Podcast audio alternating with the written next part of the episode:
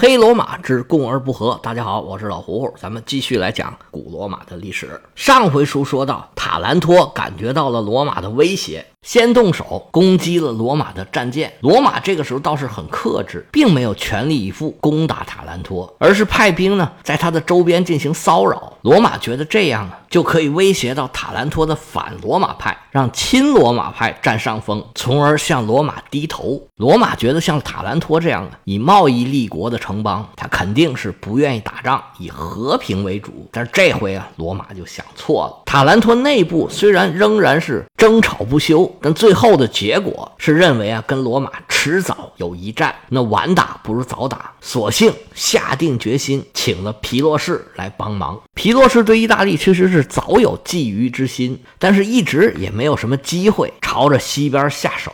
这回机会可算是来了，但是塔兰托请他呢，他还是扭扭捏捏的，不愿意出兵。其实也是为了争取更好的条件。直到塔兰托下定了最后的决心，而且呀。说他们已经准备好了三十七万的大军，全部都交给皮洛士指挥。这史书上说呀，因为皮洛士相信了这个事儿，所以才兴高采烈的来到了意大利。其实这个事儿啊，肯定是有问题的。你以为皮洛士是三岁孩子吗？你说有三十七万就有三十七万呢？他自己不知道打听打听，而且那三十七万。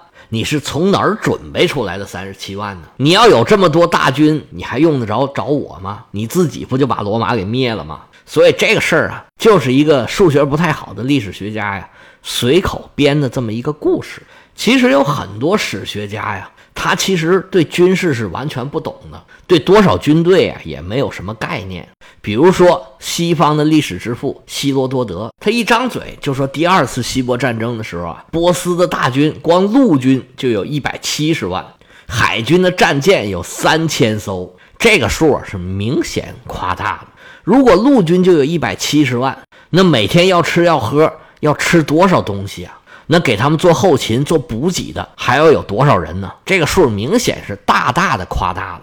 至于夸大了多少，这都不好说。历代这个历史学家呢，也还是有不同的说法。不光西方是这样，中国也是一样。我们司马迁写的《史记》里边。对春秋战国的描写，动不动就几十万大军的大会战，有很多历史学家呢对这个也有质疑，因为打仗啊并不是人越多越好，在当时的交通条件、通讯条件那么不发达的情况下，那个时候真的是交通基本靠走，通讯基本靠吼啊。现在这是笑话，那个时候可不是笑话。在那种情况下，指挥几万人的大军就已经不得了了，几十万人基本上是没有可能的。一场会战，一方也就是十多万人，这就已经到头了。再多的话呀，不但没有用，反而会有点累赘。当时希波战争之所以波斯会失败，其中一个很重要的原因就是他们人太多了，补给跟不上，所以不得不撤军。亚历山大东征的时候，也就是三五万。而凯撒、庞培他们打仗的时候，也就是五万八万，也就这样了。罗马在最强的时候，也不过就是二十四个军团，加起来一共就十几万的军队，也就能维持这么一个庞大的帝国了。那后期罗马走向衰弱，有一个很重要的原因，就是因为他们的军队掌握了太多的力量，军阀当政。军队膨胀，帝国各地刀兵四起，军事力量失去了控制，到最后是越来越乱。这个讲到后头，咱们再做详细的分析。今天咱们就是说史书里面说的呀，塔兰托人跟皮洛士说，我们有三十五万大军啊，不对，三十七万，还有两万骑兵呢。说这个事儿啊，肯定不是真的。吹牛虽然不上税，但是皮洛士啊，也不是你这么能骗得了的。塔兰托人有可能是跟皮洛士吹牛来着，但是应该也没说到三十七万那么夸张。最后，皮洛士跟塔兰托人签了一纸协约，里边规定啊，皮洛士担任军队的统帅，率领塔兰托和其他地方的武装反抗罗马和其他的意大利军队，而且有权派兵守卫塔兰托。那这个费用由塔兰托来出，那当然是顺理成章的了。另外呢，皮洛士还答应，如果没有必要，他就不会待在意大利。这里呢，就包含着塔兰托对他们的担忧。我们请了个祖宗，就算他把仗打赢了，以后就赖在我们这儿不走了，这也是个麻烦。但实际上，他到底走不走，你塔兰托也说了不算呢。因为兵都在他手里面，他真的就不想走，你能拿他怎么样呢？条约既然已经签好，塔兰托的使者兴高采烈地回国了，跟他们一起回来的还有皮洛士的那位高参基尼亚斯。因为毕竟大军要来，还是要有人打个前站。在使者回来之前呢，罗马人其实也收到了消息，对塔兰托的军事压力啊也是越来越大，他们想趁着。皮洛士来之前，逼着塔兰托投降，但是罗马人呢，始终是未能如愿。塔兰托人还是坚持到了他们使者回来的那一天。那消息一到，塔兰托整个这个态度就变了。有后台了嘛，腰杆就硬了，马上就开始整军备战，加强城防。单等皮洛士大军一到，看你们罗马人还能蹦跶几天儿。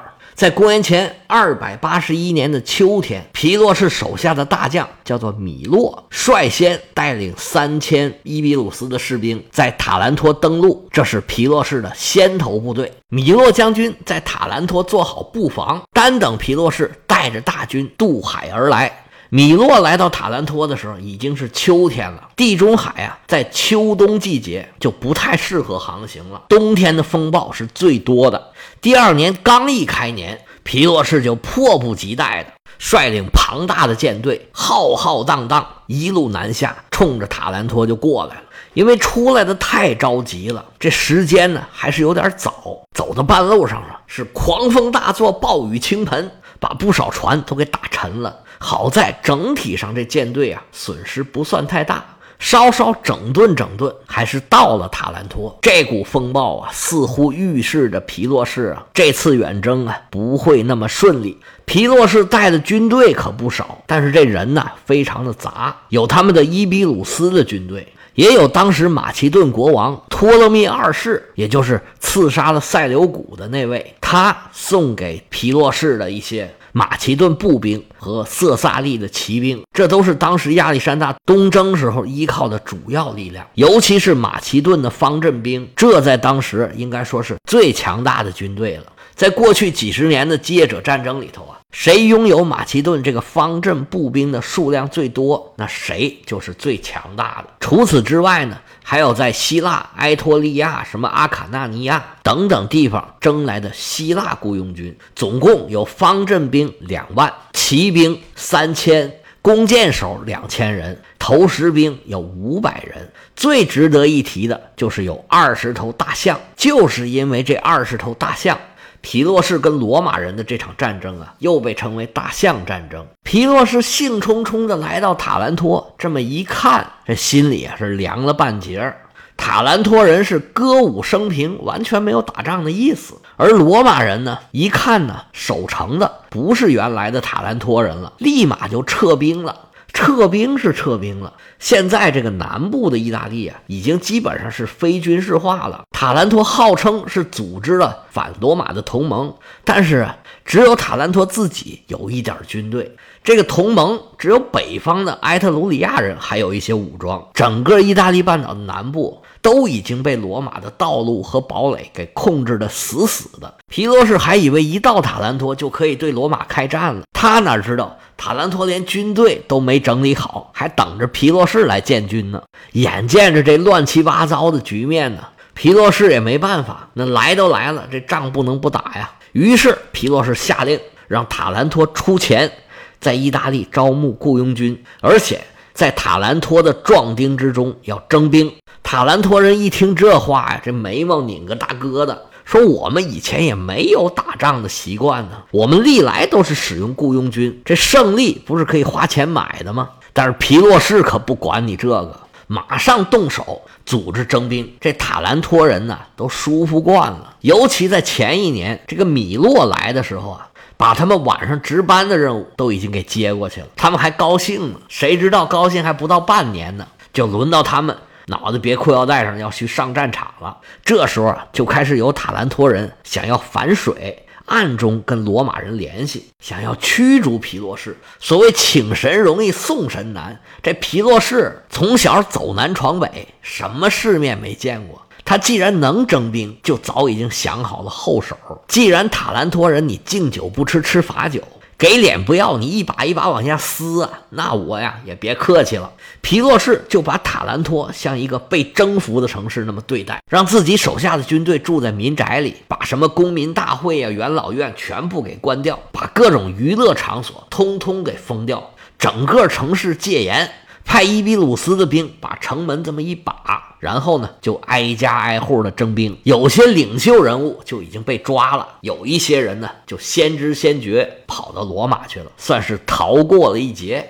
皮洛士这么做呀，实际上肯定是有一些违约了。但是他要不这么做，他这仗啊根本就没法打，所以这也是逼不得已。但是对塔兰托人来说呀，很多人就已经后悔了。哎呀，怎么请这么一个瘟神来？但事已至此，没办法了，要打仗嘛。而且刀把子握在皮洛士的手里，塔兰托人只能言听计从。而罗马人呢，他当然知道皮洛士的厉害。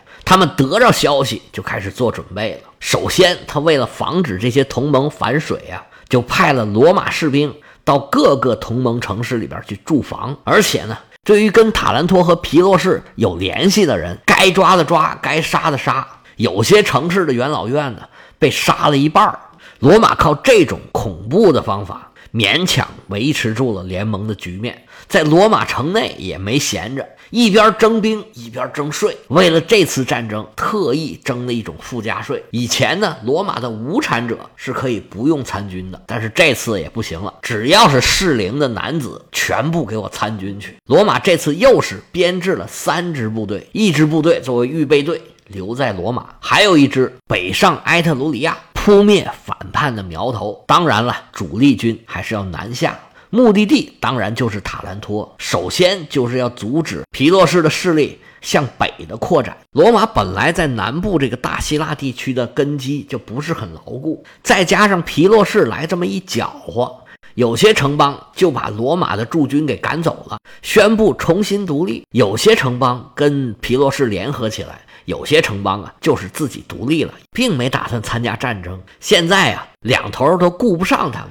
罗马军队派兵强化了原来在这儿修的一个重要的堡垒，叫维努西亚。修这个堡垒的目的就是要阻止萨莫奈人的南下。当时罗马人不在乎卢卡尼亚的叛变，就是因为这个堡垒已经修成了。虽然罗马在这儿派的军队并不多，但是效果非常好。萨莫奈人一时之间跟皮洛士就汇合不上，皮洛士只能孤军奋战。罗马人南下的部队很快就到了塔兰托的附近，在赫拉克利亚跟皮洛士遭遇了。赫拉克利亚是塔兰托的殖民地，离塔兰托只有几十公里远，双方隔着一条河，叫西里斯河，扎下了大营。皮洛士骑着马往河对岸一看，他不禁倒吸了一口凉气呀！罗马人军容严整，这营扎得非常的漂亮。说老实话，皮洛士啊是没瞧得起罗马人，因为在希腊人的概念里面，罗马人是蛮族，靠一股蛮力气取胜，真的打起来还得我们希腊人脑子好用。但是他一看呢，罗马人这个大营反映出来这精神面貌，可比这塔兰托人强多了。看来呀，打起仗来我还是得加点小心。皮洛士本打算在这等着援军到。他一方面加强营地的防守，另一方面在河边派人防止罗马人过河偷袭。罗马人一看皮洛士不动，那你不动我动吧。于是罗马的主帅拉维努斯就下令我们渡河。罗马人并没有统一的在一个地方渡河。而是分了好几段，在河水比较浅的地方一起渡河。渡河的时候，罗马人把盾牌都举过头顶，一时间整个河面上都覆盖着罗马人的盾牌。皮洛士派的哨兵赶紧回去找皮洛士送信儿，但是罗马人渡河的速度太快，现在去偷袭有点晚了。皮洛士就列好阵型，严阵以待。罗马人上岸一看，哎呀，对方已经站好了。赶紧整队，主帅一声令下，双方就展开了激烈的鏖战。按照惯例，首先是骑兵互相发起了冲击，双方势均力敌，杀的是难解难分。皮洛士身先士卒，带着自己的亲兵卫队是左冲右突，打着打着，皮洛士觉得不对劲儿，怎么老有人盯着自己？一会儿来一个，一会儿来一个。这皮洛士啊，勇冠三军，虽然来冲击他这几个人啊。都被他斩于马下，但是也把他给累得够呛。他这边还琢磨呢，就见罗马人的队伍里面冲出了一匹黑马，冲着皮洛士就冲过来了。皮洛士躲闪不及，就见俩马咣就撞在一块儿了。皮洛士和罗马军官俩人都从马上掉下来了，结果这两匹马也都撞死了。皮洛士虽然摔得挺疼，但是问题也不大。他手下呀，赶紧上去把那个罗马军官给刺死了。皮洛士这下子可吃惊不小啊！他手下的大将叫梅加克勒斯，说：“大王啊，你知道为什么他们都盯着你吗？”皮洛士说：“那为什么呀？因为你带着幌子呢。你看你身上穿这件斗篷，掐金丝走金线，红光闪耀，我从河那边都能看见你。罗马人不是一猜就能猜到你是谁呀？所以就一直盯着你。要不啊，你把这袍子给我吧。”你穿我这个普通袍子，皮洛士一听有道理呀，俩人就把斗篷给换了。皮洛士重新上马指挥战斗，结果这位梅加克勒斯可就倒了霉了，被罗马人给盯上了，步步紧逼，最后终于被罗马人给杀了。罗马人拿着这个披风和头盔，欢呼雀跃。皮洛士的手下就吓坏了，还以为主帅被人给杀死了呢，就纷纷后退。罗马主帅拉维努斯也以为皮洛士被杀了，感觉胜利在望，就率领全部的骑兵猛冲希腊人的侧翼。这下皮洛士可急了，把头盔摘下来，就在自己士兵的面前跑来跑去：“我没死，我没死，冲啊冲啊！”皮洛士的手下士兵一看，哎呦，主帅原来还活着。士气大振，跟着皮洛士继续战斗，而战况是越来越焦灼了。史书上记载啊，双方互相冲击七次，还是没有分出胜负。随后啊，皮洛士就开始放大招了。他这个大招啊，是真大呀，那就是他带来的二十头大象。大象原来是藏在战场的角落里头，皮洛士一声令下，大象就冲出来了。当时罗马人也没见过大象啊。这什么玩意儿啊！这么老大，太吓人了。罗马士兵纷纷后退，而且呢，这些马就是特别害怕大象的气味。咱们以前讲基业者战争的时候就讲过，塞琉古就是用这个大象墙挡住了德米特里乌斯的骑兵，才取得了伊普苏斯战役的最后胜利。这大象一出来，整个战场上的天平就倒向了皮罗士这边。罗马人阵型大乱，希腊人眼看就要完成合围，这一场屠杀似乎在所难免。就在这个时候，罗马出来了一个长矛手，这个战士名叫盖乌斯·米努奇乌斯，他是第四军团的第一长矛手。他手持长矛，瞄准了一头大象，使尽全身力气，日把长矛给扔出去了。只见这只长矛夹带风声，扑哧一下。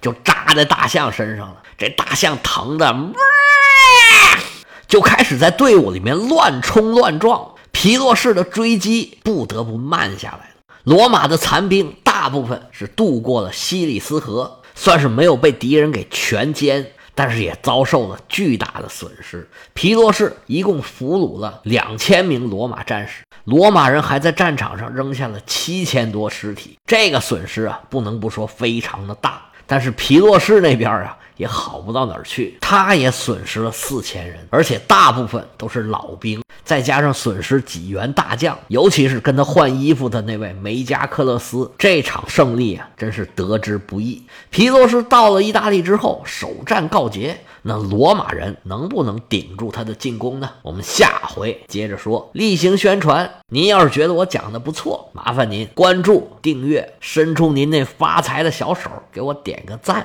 还可以加老胡胡的个人微信：l 敖老呵胡呵胡 y y l s，老胡胡的全拼，业余历史的简拼。下回再见。